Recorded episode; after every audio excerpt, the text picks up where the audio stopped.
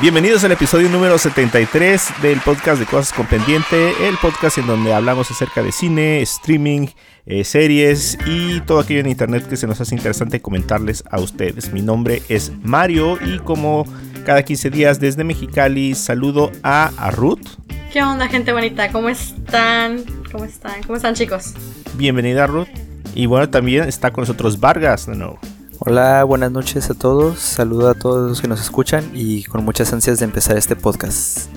Perfecto, en este podcast Edwin pues debería estar, pero no está. Bueno, sí está, pero no puede estar porque pues no tiene internet. Entonces esperamos que si se le restablece el internet en la próxima hora que vamos a estar grabando el podcast, pues que se integre en donde caiga, ¿no? ¿Cómo les ha ido a usted, chicos? Todo bien, todo tranqui. Tranqui, tranqui.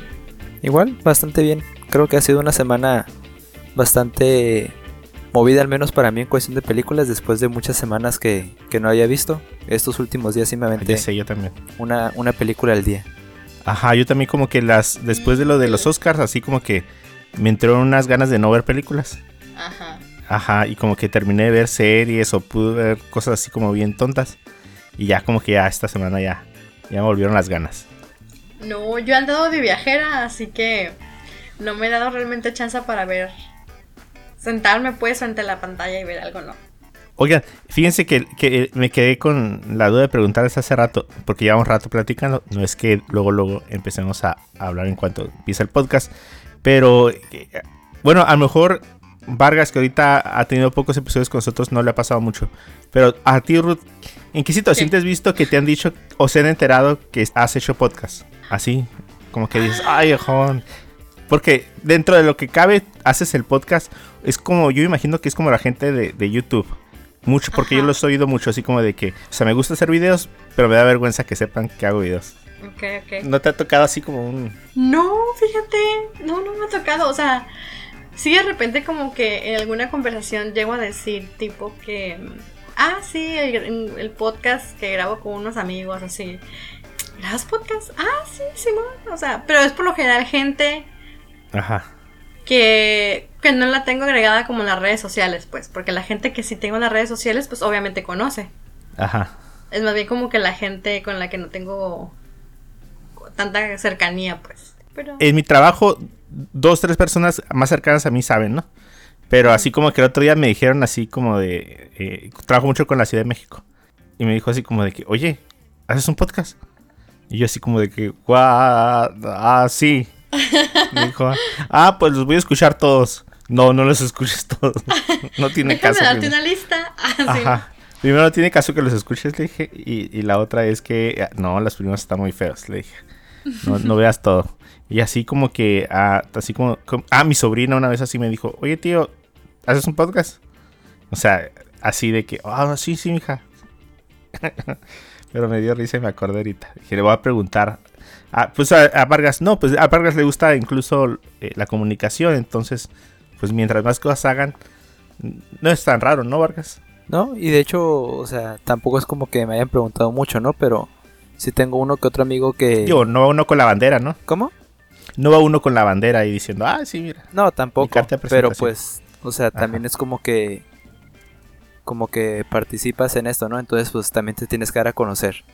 Entonces, tampoco Pues es sí. como que irlo presumiendo al mundo, pero pues si te preguntan, pues Ajá. tampoco es como que como que pues hay que negarlo, ¿no? O sea, también hay que estar firmes en lo que en lo que uno hace. Así es. Y bueno, pues qué bueno que nos escuchan el día de hoy. Eh, y vamos a empezar pues con lo que usualmente empezamos. Que es compartiéndoles un poco de lo que hemos estado viendo en estas últimas dos semanas. Como ya habrán oído, algunas cosas ya las volvimos a retomar, el ver las películas, pero de todos modos hay algunas recomendaciones que nos gustaría dar. Eh, no sé, ¿con quién empezamos? ¿Ruth o Vargas? ¿Con Ruth? Quien guste. ¿Conmigo? Adelante, Ruth. Va que va. Bueno, ¿qué es lo que he visto? Pues como les dije, no he visto mucho. este, pero recién, ah, así como tipo desayunando literal, y ya nomás después me quedé viéndola.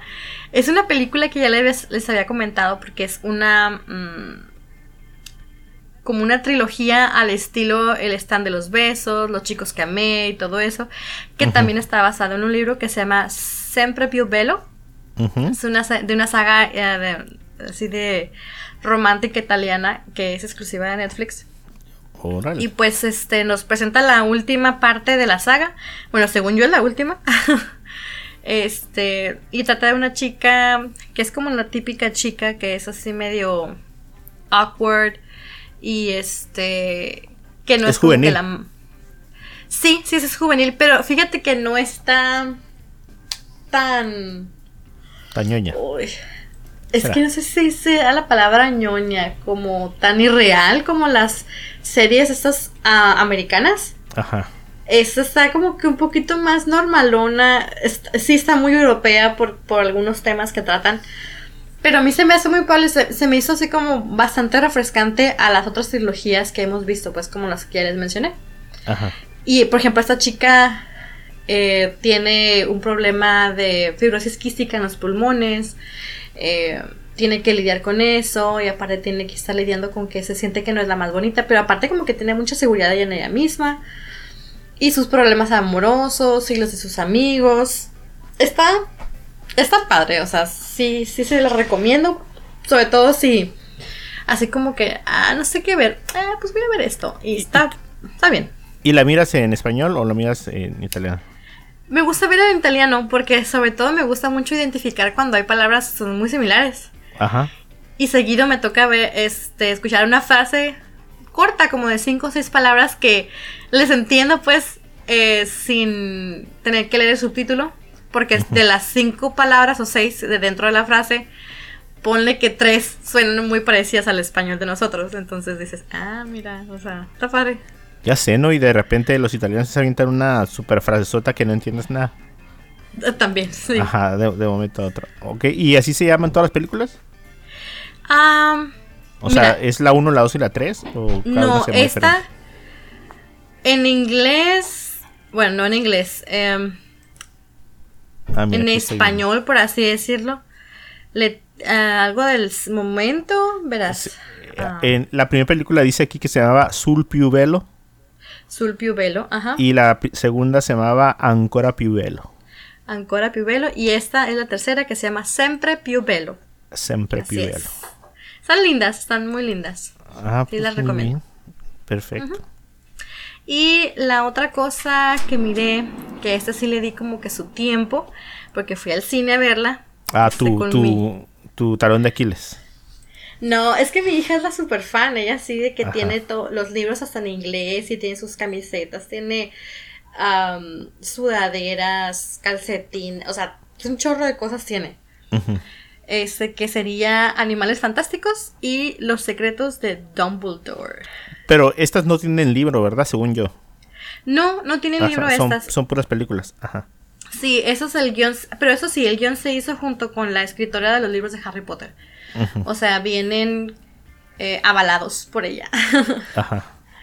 Y pues esta, eh, la de Los secretos de Dumbledore, es la tercera película dentro de la saga de Animales Fantásticos. Digo, hasta ahorita la tercera no se ha dicho que va- vaya a haber una cuarta todavía, ni que no la vaya a ver. O sea, que sí, ni Ah, que no. O sea, sí se quedó como no concluyente. Para mí sí, o sea, sí Ah, me dejó así como que, mm, no lo sé.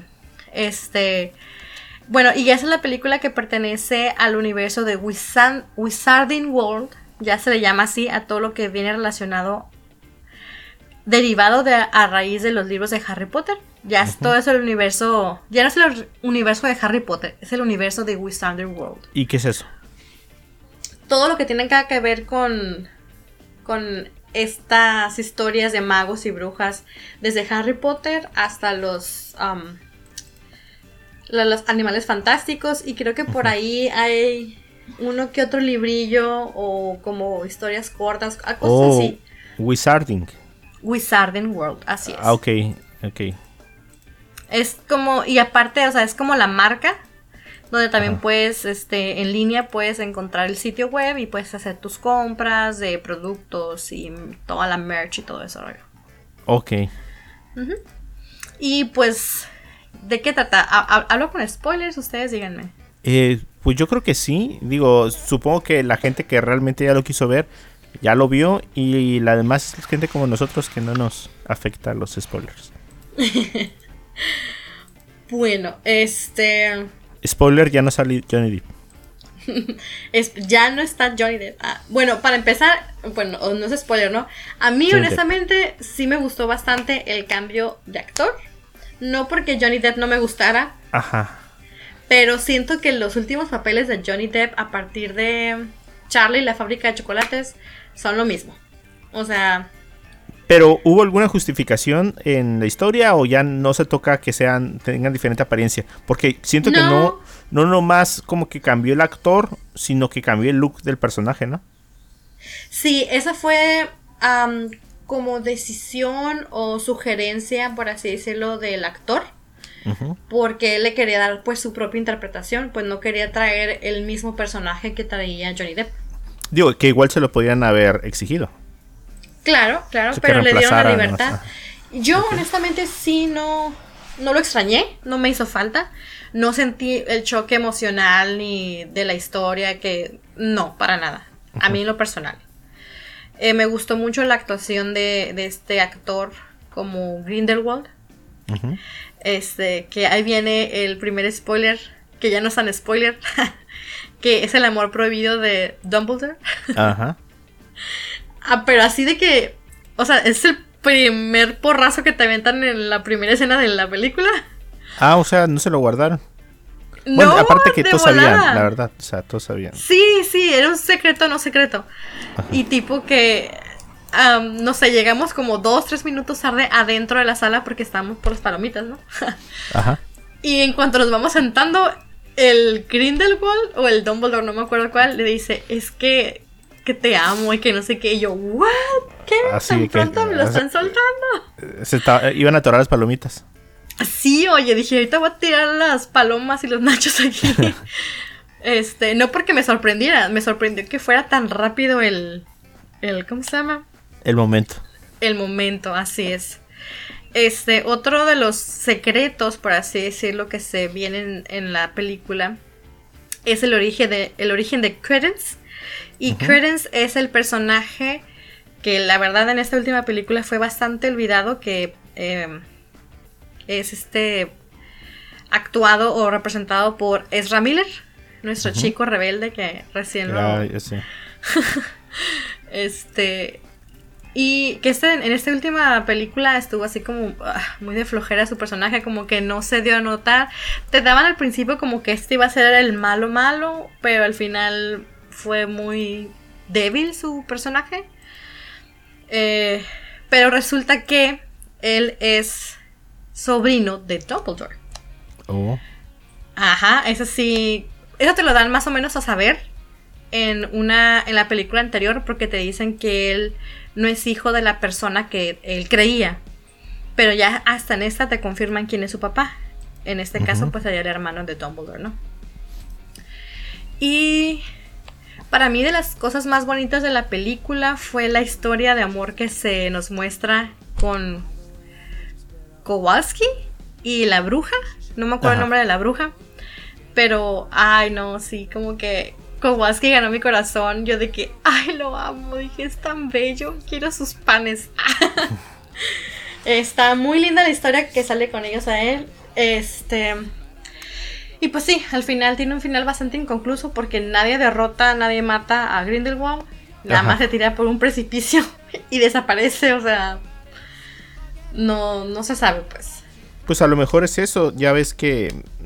Pues por algo las películas no tienen el 1, el 2, el 3.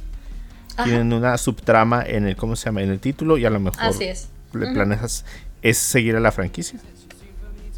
Así es. Más no sé si continuarán con, con estos mismos personajes o sí. Que por ejemplo, este. Ay, este chico. um, bueno, que ya ni es tan chico, ¿no? Um, déjame ¿Cuál- nada más. eh, ¿El protagonista de la primera? Ajá. Um, eh, New se llamaba el personaje, ¿no? Newt se llama, ajá. Ajá. Déjame ver, aquí está. Eddie Redmayne. Este chico, también su personaje viene como que ya muy segundo término y su historia también. Eh, pues los protagonistas realmente son Dumbledore y Grindelwald, así, literal. Es, ya no es el, el. No tiene un papel relevante. Mm, realmente no, pues es como.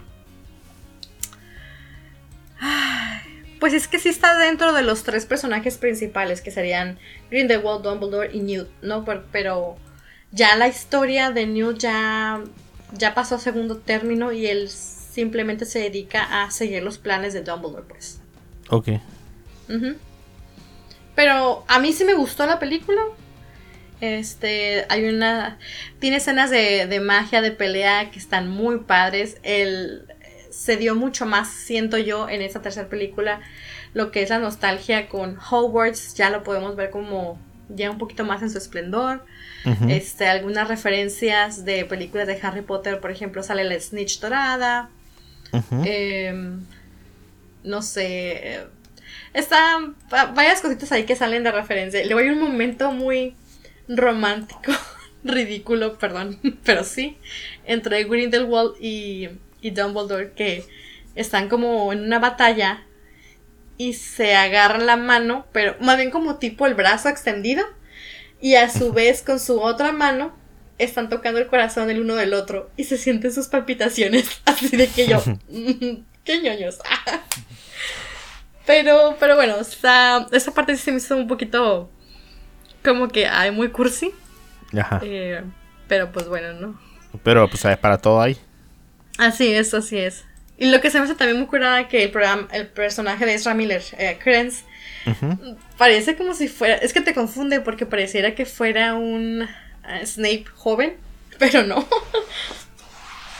¿Por qué? No es. Es que está, está igualito que el Ah, ok. Snape. En Ajá, apariencia. En apariencia, sí, sí, sí. Ah, ok. Y Ah, pues, pues, eso bien. fue este Los secretos de Dumbledore. ¿Cuándo la viste? El día del estreno, el miércoles. Ah, el puro día. Sí, Ya que sí, sí, eso hace dos semanas a partir de. ¿Sí, no? No, una semana. Sí, fue esta semana. La semana pasada, ajá. Ah, muy bien. Y lo que sí me da un poco de tristeza, yo esperaba ver un poquito más de fandom. eh, pero, o sea, fandom de verdad, pues, o sea, miré muy poco, uno que otros chicos y chicas disfrazadas con sus vestidos, vestimentas de, de su casa, este, de Hogwarts. Ajá. Este, pues uno que otro una chaquetita. ¿Y cómo está el cine?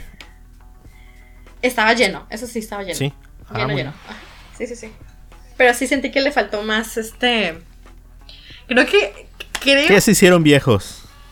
Yo creo, no sé. Ah, yo sí llevé mi camiseta amarilla de Hufflepuff. Bien No, yo, orgullosa. yo sí creo que ya. ¿Cuándo fue la última película de Harry Potter? Pues recién cumplieron 10 años, ¿no? Algo así. Que hubo un especial para ese diciembre. que Ah, pasó. pues sí, cierto. Ajá. Ajá. Pero no, yo creo que ya se están haciendo viejos. Ya van Sí. y ven las películas, pero ya no se, se visten o algo así. Pues a lo mejor. Pero sí había algunos, como unos 6 a lo mejor. Y otros un poquito más low key, que traen su bolsa, su El guiño. mochila. Ajá, la chaqueta. En este caso, pues yo traía mi camiseta amarilla de Hufflepuff, ¿no? Mi hija traía su suéter de Hogwarts. Sí, más tranquis. I- igual hay mucha gente que, que se ha bajado del barco, ¿no? Como que desde que empezaron esta nueva saga, como que ya dijeron Sí. muchas También. personas, no, esto ya no es Harry Potter, ya no los voy a ver, o algo así. Ajá, Ajá. sí, sí, sí, sí. Sí, sí. No, ah, ah, pero creo que todavía sacaron un libro de lo último, ¿no? El- ¿Cómo que la de que hicieron nada más obra de teatro. Porque hay una Ah, obra de teatro la de The post Cursed Harry Potter, Child, ¿no? La del Ajá. el hijo maldito. Pero esa pel, esa pel, perdón. Ese libro, perdón, ese libro no es canónico. ¿No? No, Ah, yo pensé que sí. no, no, no es canónico. Ah, ok. Porque después de lo de Harry Potter vino el libro, ¿no? Ese. Sí. Y ya después esta parte de la saga aparte. Ujú. Mi hija lo tiene y ya lo leyó y todo. Y me dice, ay, no, mamá, no me gustó el libro. Ah, o pues sea, ya. ya pues. Ajá. A lo mejor eso sirvió para que gente también se bajara, como dice Vargas. Sí, puede ser. Ajá. O también, inclusive, mucha gente también. Bueno, ya no le gustó, ya no quiso que ver la película porque ya no estaba Johnny Depp, por ejemplo. Ya creció, pues. Ya, ya. Quiere ver otra cosa. Muy bien. Mu- Muchas gracias, Ruth. Eh, Vargas, ¿tú qué has visto? Pues esta semana me aventé eh, dos películas que salieron en el 2020. Igual yo tenía un- como que un recuerdo de que, ah, no, 2020 fue un año entre comillas, como malo para el cine, ¿no? Porque pues recién había iniciado la pandemia, recién había iniciado la pandemia, no había muchas películas que iban a salir, muchas de las sagas se atrasaron y todo eso. Pero, pero me puse a, a ver unas películas que, que una que ya, que ya había visto, que es Promising Young Woman, que de hecho ya habían hablado ustedes del- en un episodio de aquí del podcast. Ah, sí. Yo la acabo de ver hace poco, de hecho. Ay, yo tengo ganas de verla. ¿Dónde la viste? Eh, la está en streaming, ¿no? ¿De ahí la viste? ¿Netflix? No, está en HBO Max. Ah, ok, sí, cierto. Sí, está en. HBO Max. Sí, y- sí, yo, yo la vi. Yo la vi hace poco. Hubo un podcast. Sí, sí. Sí, sí, sí. Ajá. Sí, supe que, que hicieron podcast en su momento. Y la verdad, pues las personas que nos están escuchando y que no han visto Promising Young Woman es de las películas que, pues en teoría recientes, que no se pueden perder, ¿no? Pienso yo, porque de hecho yo la tengo como catalogada en una de, como que de mis, favori- de mis películas favoritas. Porque se me hace una película bastante inteligente en todos los sentidos. De que de hecho me dio gusto en su momento cuando ganó el Oscar a Mejor Guión Original. Porque es de esas películas que, que te hablan del feminismo, del, femi- del feminismo y, del, y de y de cómo los hombres pues son como aparentemente buenos, cómo la directora buscó a actores, como podría decirse, conocidos y que son distinguidos por sus por sus roles como de comedia en otras películas, como por ejemplo el que hace a McLovin en, en Super Cool y que lo Ajá. vemos en la película como que echándose una raya y tratando de de, de violar a, a la protagonista.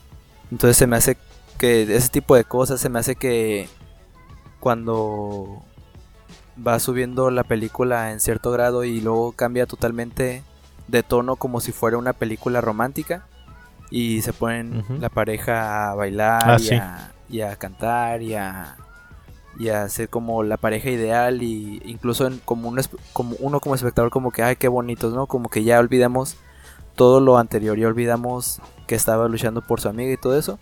Y cuando de repente nos presentan otra vez pues que que de la persona menos esperada que que pues, que tú puedas esperar valga la redundancia puede ser inclusive la, la persona que que que más daño le haya hecho a otra persona no entonces se me hizo bastante interesante la película en su momento pues me gustó bastante. Y y pues la vi en HBO Max dije ah pues eh, invité a mi mamá y mi hermana a verla y sí las dos quedaron pues como que fascinadas no se me hace que es una película que que si bien aborda un tema bastante bastante complejo no cae en el moralismo. No cae por ejemplo en lo que es de que ah por eso eh, esto está mal o, no tienes o es culpa de, de las mujeres por esto o es culpa de los hombres por esto creo que hace muy bien en, en presentar una atmósfera de cómo actúa, de cómo actúan la mayoría de los hombres y cómo actúan la mayoría de las mujeres y cómo relacionan los distintos argumentos de, de distintas épocas, ¿no? De que no, pues es que éramos niños, no sabíamos lo que hacíamos o o mm, no sé, pues vamos a darle el beneficio de la duda. Entonces se me hace que son cosas que que en su momento se permitieron y que incluso hoy en día se siguen permitiendo, pero que ya hay más como apoyo por parte de las instituciones, ¿no? Algunas, no todas. Sí. Ajá. Pero sí, se me hace una super película, les digo, salió hace Sí. dos años, casi tres años. Entonces, las personas que no la hayan visto, es una de las recomendaciones que les hago, no solo por por las películas que vi esta semana, sino porque es de mis películas favoritas, pues, que tengo ahí en mi lista. Y precisamente, Qué miedo hace. ¿cómo? Ajá. No, que digo que qué miedo que hace dos años le hicimos. De hecho, Edwin fue el único que la vio en ese momento. Sí. Cre- creo que me acuerdo. Ajá. Yo no la he Y- visto, ¿eh? Y, y la vi yo a- ahorita que salió en la plataforma y la verdad dije, oh, que, de que me había perdido. Wow, ok. Sí, yo creo que, que nos sucedía a todos, ¿no? Incluyéndome a mí, o sea, de que el 2020, o sea, poniéndolo a escalas mayores y escalas comerciales, ¿no? Vemos los Óscares y vemos que los Óscares van a ser en un espacio reducido, va a haber muy pocas personas por la pandemia. Entonces como que se le perdió el interés, ¿no? A los Óscares, que de por sí ya se les están estado perdiendo el interés con el paso de los años. Pero el 2020 fue un año que pues que tuvo bastantes buenas películas, ¿no? Incluyendo esa, incluyendo muchas otras que no estuvieron nominadas y que también pues destacaron en su momento. Y otra de las películas que también vi en la semana y que ignoré en su momento fue El juicio de los siete, que esa la miré Ah, sí. el día de ayer. Entonces, Ok. esa película también igual para quien no la haya visto, también se la recomiendo mucho. Es una película que trata sobre siete personas de diferentes edades, unos más jóvenes que otros. Em, que la película está eh, ubicada en Chicago en el año del 68, 69 más o menos, ¿no? Entonces también habla sobre sobre la libertad de expresión que un grupo de jóvenes que quieren em, dar la voz en contra del gobierno porque los está mandando a la guerra y que y que simplemente utilizan a los jóvenes como instrumento como medio para ir a ir a luchar tipo como em, escuadrón suicida no que que al gobierno no le importa la salud ni, ni el bienestar de las personas simplemente van los llevan y si resultan ganadores pues qué bueno y si y si mueren pues ni modo Eh, contratamos a a 30 mil soldados más o 50 mil soldados más. Entonces estos jóvenes es lo que es lo que buscan buscan como terminar con esta con esa constante del gobierno estadounidense en ese tiempo. Y y en una situación de cómo podría decirse revuelta lucha entre policías y ciudadanos como que los llevan en camino a este juicio en donde pues enjuician a estas siete personas. Y toda la película nos va llevando poco a poco en cómo ese, ese juicio se va desarrollando. Entonces conocemos las historias de, de los jóvenes, conocemos la actitud que tenía en ese momento porque pues cabe resaltar que está basado en hechos reales, ¿no? Entonces la actitud que tenía el juez en sobre sobre esas personas que que creían que estaban haciendo lo correcto, pero que el juez decía que no. Entonces hay una lucha entre pues entre lo que se sabe, ¿no? Que luchar por quien tiene la verdad, igual antes muchísima más discriminación, muchísimo más racismo, muchísimo más entre comillas respeto a las autoridades, pues de que yo soy policía, yo soy juez, entonces tú no, tú no me tienes que hablar de esa forma, ¿no? Entonces se me hace que esa película en temas actuales queda muy bien porque aunque no se crea se está se está repitiendo ese tipo de acciones, ¿no?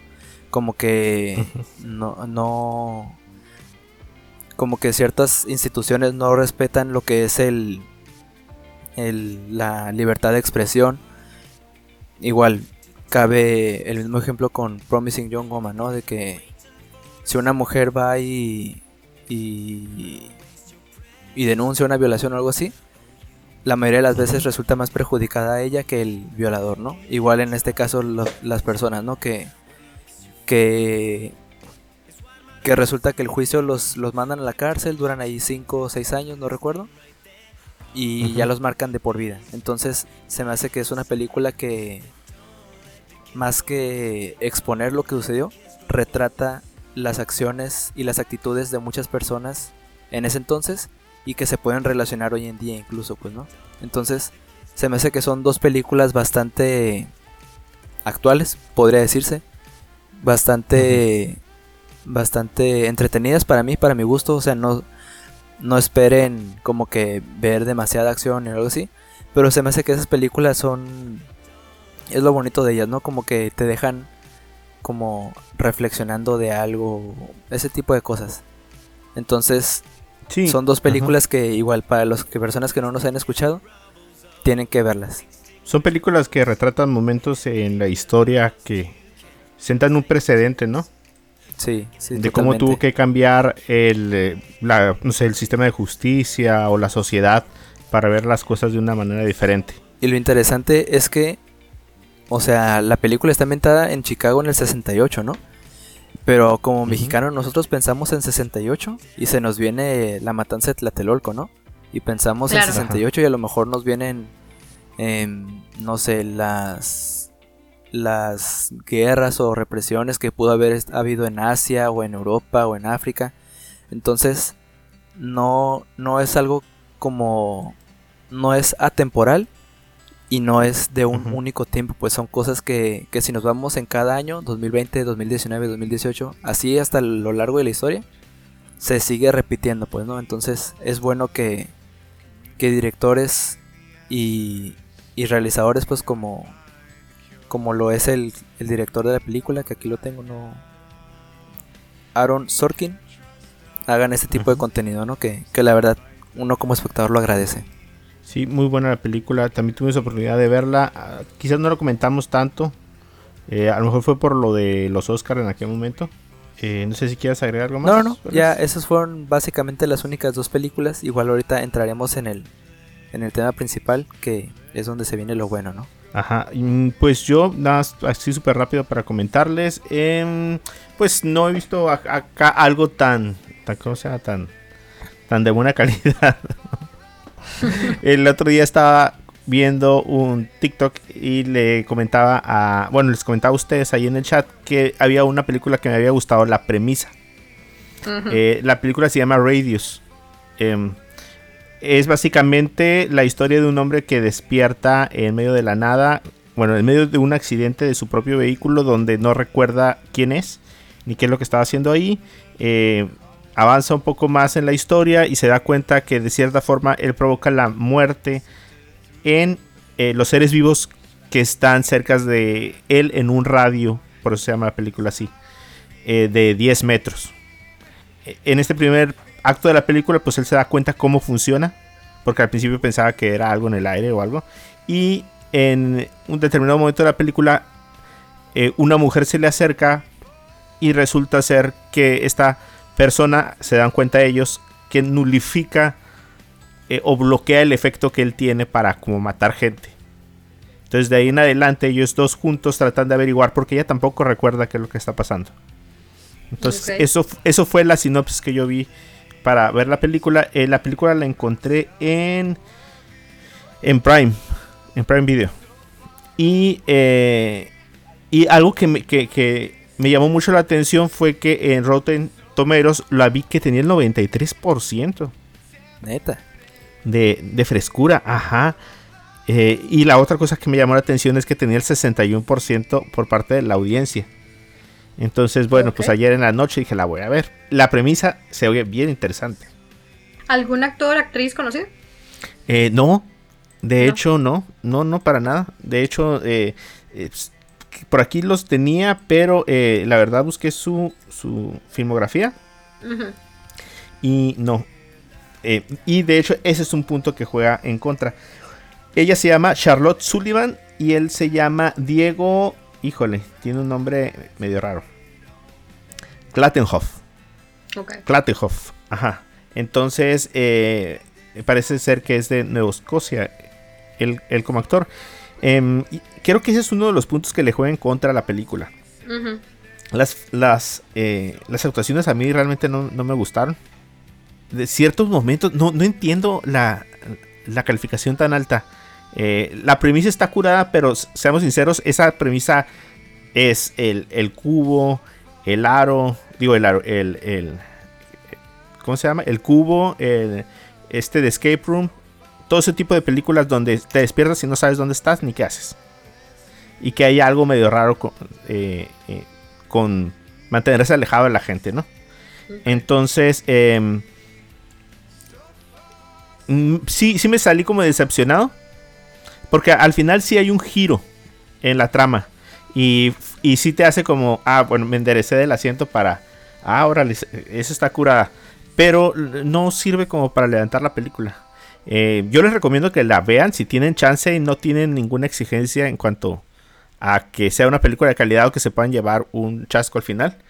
Pero la calidad de la película sí me dejó que desear. Sobre todo en el área. mm, Pues no, fíjate que podría ser como de ciencia ficción. Pero pues no hay nada de. de ¿Cómo se llama? De, de efectos especiales en que alguien se acerque y te caigas, te desvanezcas, ¿no? Pues, es que es como funciona toda la película. Ok. Eh, ellos tratando de huir de, de. Porque son. Los tratan de separar en determinados momentos de la película. Donde se genera esta eh, tensión en que sabes que si ellas se la llevan lejos. va a, él va a matar a gente alrededor. Entonces, em, también como que la música, em, eh, no sé, no, no crea la suficiente tensión y el argumento tampoco, pero al final tiene un giro de, del trama que, que sí te asombra. Eh, si tienen chance y les se les hace curada la premisa, que es lo que a mí me, me llamó mucho la atención. Eh, bueno, pues eso fue lo que yo vi en, esta semana. Digo, igual he estado viendo una serie que se llama. Eh, ¿Cómo se llama? Is It Cake? Eh, sí, es pastel o algo así. No sé si la has ah, visto. Yo miré como tres episodios. Ah, es una competencia. No es un reality, es una competencia en donde varios reposteros especializados en hacer cosas realistas con comida. Ajá. O sea, bueno, con pasteles más bien, ¿no? Con pasteles eh, eh, compiten entre sí para eh, pues llevarse un premio grande. Lo van acumulando, creo, en los episodios conforme van ganando. Pero sí hay una final. Entonces, no sé. Un ejemplo, ahorita acabo de ver uno de los capítulos y una persona trató de hacer un pato de, de goma. Ajá. De cómo se llama, de pastel o un elefante de estos de plástico de juguete. Creo que la temática de ese en particular eran eh, cosas de niños.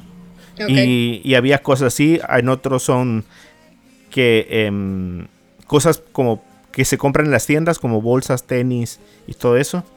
Entonces cada programa tiene una temática acerca de la cosa que vas a falsificar para ganarte el premio. A recrear, Mario. Y el objetivo. pues es que es como falsa, ¿no? bueno, que vas a, recrear eh, lo más realista que puedas para poder engañar a tres invitados que vienen. Pero he aquí lo chafa que se me hace. Tú ya lo viste, Ruth. Eh, como tres episodios.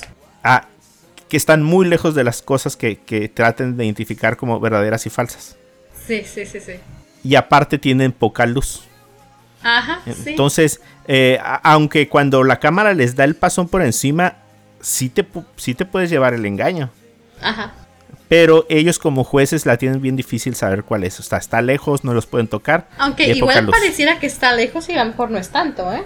Pues a lo mejor, a lo mejor puede ser el efecto de la cámara. Ajá. Pero mira, pues si a mí me pones, yo no veo de aquí a 3 metros, que me lo pongas más lejos, pues lo hace peor para mí, ¿no? Fíjate que yo lo dejé de ver porque no me encantó, no, como que no hice química con el conductor. Ah, ya sé, que se trata de hacer muy chistoso. Ajá, entonces yo, bueno, igual también me imagino que no son todos sus chistes, pues le dan a lo mejor como un guion o se lo revisan. Pero no me encantó, me cayó como medio gordito y yo, Ajá. Eh, mejor no. Pero pues eso es lo que estaba bien. Y bueno, eh, pues pasemos a eh, las cosas principales que, que queríamos hablar en esta semana. Em, yo no sé si ustedes tuvieron la oportunidad. Hubo dos estrenos en esta semana. Bueno, hubo tres porque ya Ruth nos platicó de... ¿Cómo se llama? Del... Animales, Fantásticos. Pero también se estrenó una película infantil que mi niño me tenía así jurado ver el día de la, del estreno. Y es Sonic 2. Yo sé si tuvieron la oportunidad de ver la 1. La 1 sí, sí. No tienen niños, pero... La 2 no la Sí, también vi la 1. ¿La 2 no, no alcanzaron a ver? No, tampoco. Bueno, eh, eh, ¿qué es lo más famoso de la película en México? Pues que la voz la hace Luisito, Luisito Comunica. Sí, sí, no puedo dejar de ver a Luisito Comunica cada vez que Sonic abre la boca. Eh, dato perturbador. Vaya dato perturbador. Este Edwin trató de encontrar una versión aquí en Mexicali de la película doblar, digo, sin doblar, y ah. no encontró. Entonces, tuvimos que ver a Luisito, aunque no quisiéramos. En la primera película había mucho este trama en donde Sonic lo conocen los humanos y al final es adoptado. Eh, sí, es adoptado porque dice que es su hijo. Entonces, a mí eso es una de las cosas como que, o sea, no hay necesidad de adoptarlo, o sea. Sí, claro. O sea, ¿por qué vas a adoptar a un mono azul? O sea, puedes que bueno, pues puede ser como una adopción de animales, ¿no? Ah, ajá, pero eh, hacen mucho énfasis y eso es una de las cosas que me llaman la atención en que soy tu papá. Sí, papá. Ah, bueno, ya. Ajá. Y eso, bueno, está muy pues, perturbador. Ajá. Eso es dato perturbador. Pero eh, no, no puedo negar que mi niño salió encantado de la película. Ay, mira. Sí, salió así extasiado. Eh, sobre todo porque, diríamos spoilers. Pues sí. No, no son spoilers para los papás, ¿no? O sea, ¿Así hay un papá que la quiera ver? Digo, sin verla solo. No sé, yo no sé si lo hubiera visto si no tuviera niños. A lo mejor lo hubiera dejado pasar y ahí si me lo encuentro en una plataforma lo hubiera visto.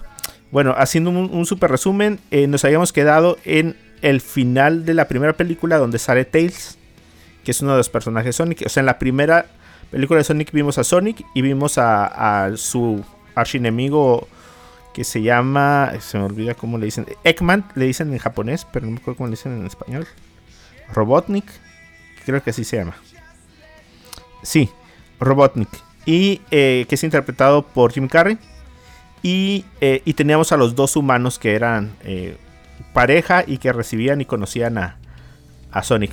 Al final de la película, eh, aunque Robotnik no sale como su apariencia, como sale en el videojuego, al final de la primera película vemos que ya le da un guiño a como los bigotes un poco más parecidos. Y al final, en una escena post créditos, salió Tails, que es como un zorro de dos colas. Eh, entonces salió y, y ya, bueno, ahí se acabó la película. La película empieza precisamente así, después de un tiempo de que Sonic ya se empieza a familiarizar con eh, vivir entre los humanos. eh, es un tipo como de vigilante en la ciudad que está eh, deteniendo asaltantes y criminales en la noche. Pero Tails viene porque hay algo que está pasando en el otro mundo de donde venía Sonic. Y es que eh, un nuevo personaje, que no es nuevo, más que la película, eh, que es eh, Knuckles, que es una especie como de, ¿qué será? Y fíjate, te iba a preguntar por ese personaje porque lo estoy viendo aquí que la voz es. Idris Elba. Y yo, mm, a ver. Así es, e- en inglés es Idris Elba y, em, y es una especie como de, como si fuera un Sonic grande, ro- rojo, pero tiene en sus puños un par de como garras. Ok. Es- es como trepa por las paredes. ¿Pero es un Eh. arma o es parte como de su cuerpo? Es parte de su cuerpo. Órale. Ajá. Entonces, él, eh, él proviene de una familia de guerreros que ya quedaron como no extintos, o bueno, creo que él es uno de los últimos que queda, y su trabajo principal es proteger la gran esmeralda, una esmeralda que tiene poderes y que ha sido como guardián toda su descendencia. Entonces, esta persona, bueno, digo, Knuckles perdió la esmeralda y piensa que Sonic la tiene. Entonces como que Tails viene a avisarle, a, a poner en sobre advertencia a Sonic que vienen a hacerle daño. Porque no sé por qué, ni cómo, la película no explica. Pero este Tails ha estado observando a Sonic en Ajá. todas sus aventuras y es súper fan. Órale. Ajá, sí, sí, eso está súper raro porque, pues, ¿cómo, o sea, cómo funciona la... eh, que puedas ver de un mundo a otro? Bueno, eh, la película sí está divertida, tiene los mismos chistes muy recurrentes. eh, me hubiera gustado que Sonic hubiera como madurado un poquito más, pero sigue siendo como un niño. Los personajes humanos no tienen tanta relevancia como antes. Ok. Eh, más bien son ellos tres y Robotnik. Eh, también Jim Carrey no tiene tanta relevancia. Al final sí, o sea, es el malo a vencer en la película. Ajá. Eh, pero es como que le susurra a Knuckles que ayúdame con esto y como que lo manipula. ok. Y, y permanece mucho tiempo en la película como, bueno, como calmado. Eh, no sé, a lo mejor Jim Carrey también como que ya no está como para, para llevar todo el ritmo de los chistes y así. Tiene sus apariciones, pero no, como que no recae, recae tanto en él. Eh, y al último, finalmente, eh, se revela al Sonic eh, dorado. No, no sé cómo le dicen en inglés o cómo le dicen en el juego. Pero es como si fuera un Sonic Super Saiyajin. O sea, las, las gemas. O sea, la, la- la gema gigante que es la que están protegiendo realmente son varias gemas de diferentes colores. Entonces todas estas entran en Sonic y eh, provocan este efecto como de Super Saiyajin. Pero es el mismo Sonic, nada más que así como. Sí, ajá, así como dorado y, y- y sus picos que caen sobre su cabeza Ah, se elevan como si fuera Goku. Haz de cuenta. Ah, Vue- vuela, eh, tiene rayos, Hace el todo. Kamehameha. A- Ajá. Sí, casi, casi.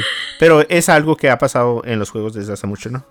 Nada más que ahora lo traen y eso la verdad a mí se me hizo súper padre que, que trajeran como este todo este tipo de de cosas del juego pues a la película. Eh, no se me hizo tan empalagosa como en la primera película. Como más único- ñoña. Sí, sí, sigue sigan- estando súper ñoña, pero, pero está pasable pues para los papás que, Sí. que vayan a verla. Eh, porque a veces a- dices, bueno, pues a mí me gusta Sonic, yo jugué todo lo de Sonic, pero me pones una película súper, súper de niños. Eh, sí, como que, pero es que no puedes poner como otra cosa más madura que vas a poner. Pues no sé, que Sonic esté matando gente o algo, pues no. Ay, pues no. Entonces, eh, la pasé bien. eh, no se me hizo aburrida. El final estuvo bien. y al final tenemos otra escena estilo Tales. Igualita. Entonces, o sea, está clarísimo que hay una tercera película. No les voy a echar a perder la película, digo, la, la parte. Eh, una de las cosas que me gustó como en la primera fue la parte de los créditos. La parte de los créditos es la película contada, pero con, eh, con píxeles, con estas imágenes eh, de 8 bits o 16 bits, eh, como de videojuego, pues como el videojuego de, de Sonic. Entonces, eso se me hizo súper super padre. Y, al, y final, no te tienes que quedar toda la película. Nada más te tienes que quedar que acaben esos créditos así como animados. Puedes ver la, la, pues, la pista para la próxima película. Algo que me gustó es que, bueno, si hubiéramos visto en la primera película a Tails como una sombra, como un guiño, pero no, te lo mostraron completo.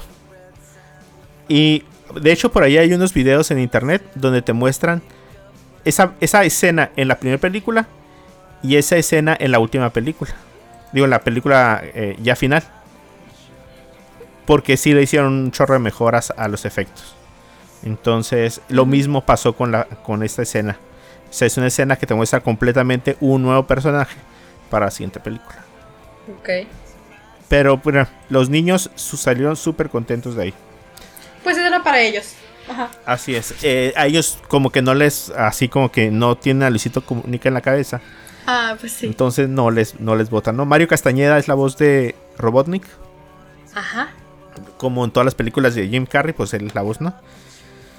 Y fíjense que aquí investigándole un poquito, eh, encontré una, una nota curiosa donde dice que Jim Carrey quería mostrar su agradecimiento por el arduo trabajo del equipo al realizar la película y les rifó un, Chevy Blazer RS.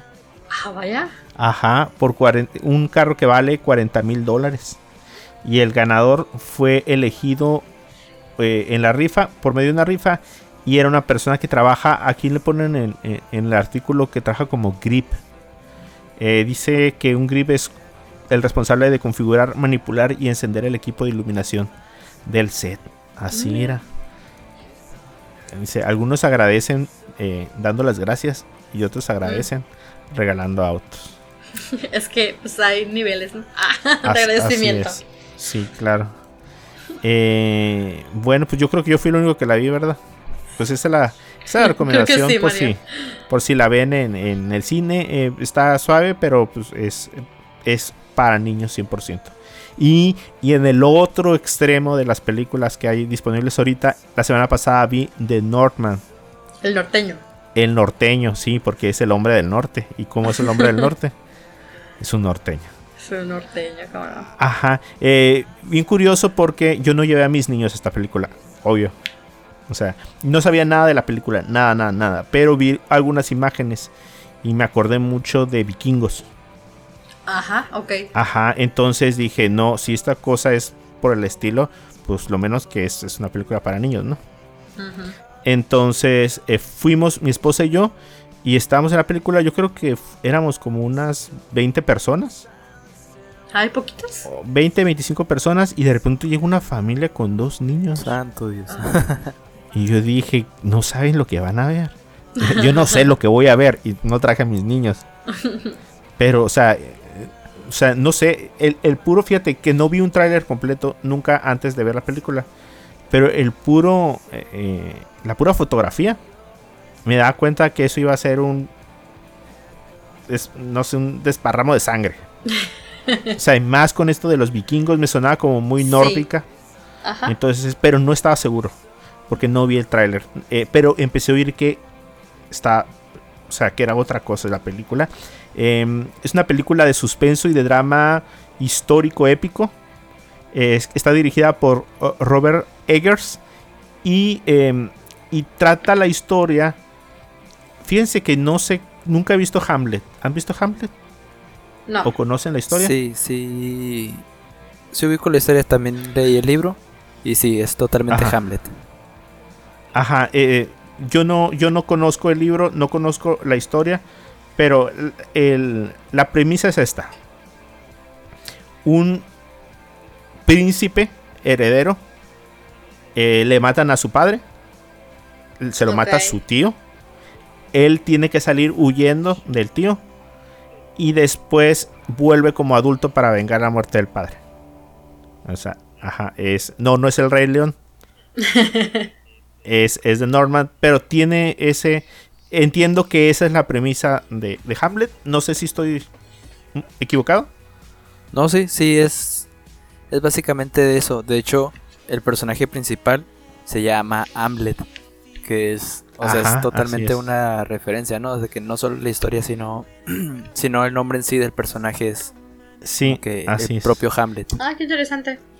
Ajá, de hecho, fíjate que me acordé, tengo una amiga que se pone así en, en, en Facebook y se llama Telma. O sea, es Telma al revés. Órale. Eh, es eh, Hamlet, como dice Vargas, está protagonizado por Alexander Skarsgård. ¿Sí lo dije bien? No, Ah, quién sabe. no sé, es que él es, ¿qué, dijimos que era? Hijo de. Eh, ¿No? ¿No? pero él es em, Nor- sueco. ¿Noruego? Sueco. No, es sueco, ajá, eh, de los que dicen IKEA en vez de IKEA. Aquí. Y, eh, y es conocido por, eh, bueno, para los que hayan visto la serie de True Blood, creo que era de HBO, él salía como Eric Norman. Y le comentaba a Ruth que qué curioso, porque el vampiro se llamaba Eric Norman y ahora está haciendo de Norman. Norman, ajá. Entonces está, está curioso cómo lo alcanzó el destino. Eh, sale también Nicole Kidman, sale Anna Taylor Joy, sale eh, William Dafoe, sale Ethan Hawke y sale York. ¿Así se dice? Bjork. Es el nombre de la ajá. cantante. Sí, es la cantante, ¿verdad? Según yo Sí. es cantante. Ajá, tiene así eh, un papel como de una. como de oráculo. Ok. Ajá, sí, como un tipo como de chamana.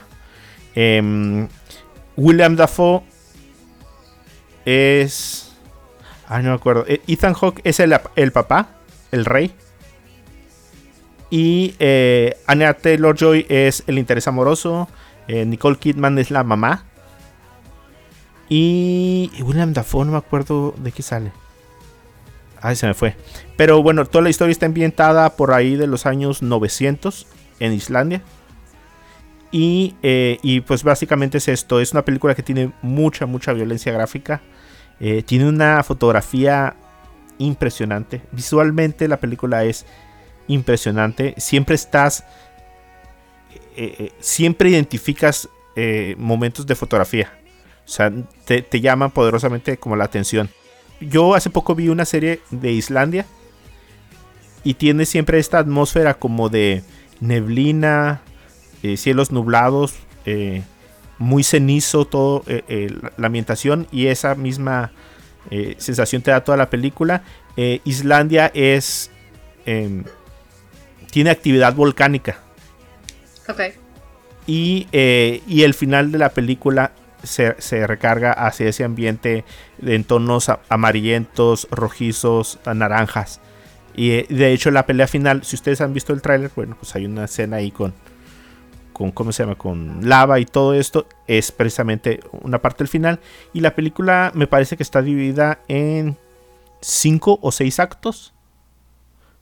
eh, que están muy bien delimitados. O sea, hay pantalla negro, nombre del acto.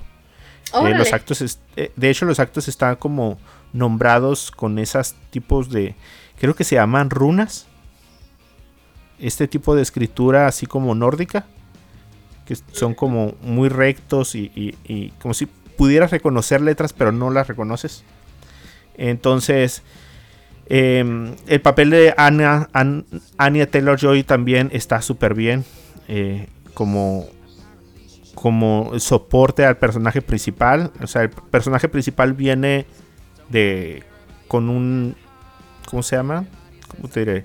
Como una actitud vengadora y, con mucho resentimiento. Y eh, Anya Taylor Joy lo, lo suaviza. O sea, lo, lo saca a su lado humano. Para recordar quién es y le da un motivo por el cual hacer las cosas que meramente la pura venganza. La película como a la mitad o, o a los tres cuartos tiene un giro de, de trama bien interesante. Bien interesante. No sé si sea parte de, de este... De Hamlet, pues. No sé si ese punto siempre es así. Eh, en este tipo de películas que están como... Como Romeo y Julieta, pues sabes que se va a morir Romeo, se va a morir Julieta. O sea, tú sabes que va a pasar algo. Pero no sé si esa parte sea precisamente de este tipo de género de películas. Eh, pero a, a, mí me asombro. Eh, porque lleva la película de repente. O sea, te quedas sin motivación a los tres cuartos de película para el personaje principal. Y él mismo vuelve a encontrar la motivación para continuar en otras circunstancias que están dadas en la película. Entonces, eh, si la pueden ver en el cine, se tiene que ver en el cine. La verdad. Eh, la película tiene como una semana, creo, de, de, haber salido. Entonces todavía tienen una buena oportunidad para verla. Oh, sí la quiero ver en el cine. Lo que, lo que me llamó la atención de, de esta película, pues principal que nada el director, ¿no? Robert Eggers. Eh, yo tuve la oportunidad de ver sus dos películas anteriores. Vi Lighthouse Faro en su y- momento, El Faro, Ajá. y vi La Bruja a inicios de este año, que también está protagonizado por Annie Taylor Joy. Entonces, pues igual, ¿no? Para las personas que lo escuchan y que no han visto The Northman o que inclusive no haya no han visto ninguna de las películas de Robert Eggers, creo que esta es una bastan- una muy buena película para iniciar, porque creo que de las tres películas que tiene, esta podría Ujú. decirse que es la más digerible, a pesar de que sea muy gráfica y todo eso. En cuestión narrativa se me hace que es muy muy digerible, porque el faro se mete en cosas de cuestiones, eh, no sé, de etimologías, de mitologías griegas y todo eso. Eh, la bruja también en cuestión de, de historias de, del pasado de, relacionados a, a brujerías y ese tipo de cosas. Pero The Northman se me hace que es una historia, pues que sí tiene sus su orientación como a la como al ambiente nórdico y de los vikingos, pero Ajá. se relaciona mucho con Hamlet. Entonces se me hace que Hamlet es una de las historias más conocidas y también igual más digeribles en cuestión al tema de la venganza, que ese es el tema principal de la película, ¿no? La venganza. Entonces Ajá. se me hace que para aquellas personas que les interese pues el cine de Robert Eggers, The Northman es un es podría ser un muy buen inicio, no solo porque pues es, es la más digerible, se me hace que también es la más como dinámica, podría decirse, o sea, entiendo si hay personas que que pues les llegó a disgustar, ¿no? Como El Faro, la, la película del Faro, pues que, que en ciertos momentos sí como que se dedica suficiente, ¿no? Como que a, a la relación de los personajes y podría como que caer un poco en cuestión a, a ser un poco lenta, ¿no? Pero se me hace que Ajá. tiene como que una dinámica bastante pues bastante movida, bastante bastante pues agradable para el espectador y se me hace que que es como muy bonita de ver, ¿no? Podría decirse. Yo, yo estaba fascinado cuando la vi. Yo estaba viendo las, las escenas de acción y todo, como que los planos secuencia y todo bien coreografiado y, y las, las peleas llenas de sangre y todo eso. Yo estaba como, como niño en, en Disneylandia, pues, ¿no? Como que viendo la película, como que, ah, qué, qué padre es esto, ¿no? Que si lo, si lo relacionas con sus otras dos películas, las tres son totalmente diferentes. Por eso digo que, que este sería como que un muy buen inicio. Pero fíjate, algo bien curioso, y ahorita lo menciona Vargas, o sea, eh, la esencia del director todavía está ahí, aunque es una película de cierta manera, mm, pues lineal. O sea, no, no es que, aunque hay un giro en el trama, no es como un giro como muy innovador. Pero la película tiene, ah, por decirlo de manera coloquial, tiene sus fumadas. O sea, toda esta mitología nórdica está capturada en los ritos, en, en- en la cultura, en las costumbres. Em, hay momentos también como muy, como muy, como de, como de epifanías, eh, como es, eh, no, no, no espirituales, sino como, no sé, como, como que trascienden a otro plano eh, de sus ancestros eh, y, y tienen visiones a través de estos ritos eh, como de las costumbres de ellos, culturales. Sí, ¿no? Igual la, la relación que tienen con, con sus creencias, ¿no? Con los dioses a los que ellos alaban. O sea, el personaje principal está constantemente pensando que, que quiere ir al Valhalla y que su familia y todo eso, pues. Ajá. O igual Anya Taylor Joy que en una escena ya cerca del final, que la vemos como un personaje totalmente pasivo y todo eso, y luego de la nada se corrompe al momento de que el protagónico va y va y le deja sola, pues, ¿no? Y que empieza a decir un como que un monólogo de Ah, sí. otro idioma y empieza a mover el viento y todo eso. Entonces, creo que como bien dices, Mario, como que sí respeta esa línea, ¿no? O sea, no es simplemente una película de venganza de vikingos, ¿no? Sino que tiene sus aristas también del espacio nórdico, lo que es pues el espacio de Islandia, o sea, todo todo muy bien como como el ambiente, ¿no? De cómo se vivía o cómo se vivió en según la mitología. Eh, la venganza, Hamlet, no sé, se me hace que. Puede que no sea una de las mejores películas del 2022, pero a menos a mí a mi parecer sí tenía bastante expectativa de verla, principalmente por, por el director, pues que ya, que ya había visto sus dos películas anteriores, pero sí se me hace que es una de las de las buenas opciones que hay ahorita para ver en el cine, para que no se la pierda nadie. Sí, creo que es, es una buena sorpresa en el año. Creo que la primera sorpresa que, que nos llevamos. Eh, eh, como decía Vargas, o sea, eh, la película está estudiada. O sea, se estudió la mitología, se estudió eh, la ambientación, la- las costumbres de aquellos tiempos, incluso. eh, ya- no vamos a comentar nada más porque podrían ser spoilers. Pero hay una escena en donde se hace un tipo como de competencia deportiva que a mí sí. nunca me había tocado verla. O sea, no había visto. Entiendo el fundamento que es, no sé, por decirlo así, es como un fútbol. Pero nunca me había tocado verla así. Es como, es como tan, es tan propia de esa época como lo fue el juego de pelota para los aztecas. Ok. Tiene esta brutalidad y esta violencia eh, eh, en el juego como, como nosotros podemos suponer que había en los tiempos de nuestros aquí antepasados locales en México, ¿no? Entonces, bueno, pues ya no, no digamos más porque ya alguien podría ya... Yo tengo memoria fotográfica y cualquier cosa que alguien me comente una película, la voy a recordar cuando la vea. Entonces, como cuando fuimos Ruth, ¿te acuerdas? que qué fuimos a ver? Eh, ¿Qué película? Y, y nos pusieron el tráiler antes de empezar la película. Dije, no, ¿por qué hacen eso? O sea, nos pusieron el tráiler de la misma película que íbamos a ver. Entonces, no, no, no queremos cometer el- lo mismo. Eh, nada más queremos que se queden con, con nuestras impresiones. Y bueno, pues sí, como, como decía Vargas, eh, a verla en el cine. Muy bien. Ya, la quiero ver.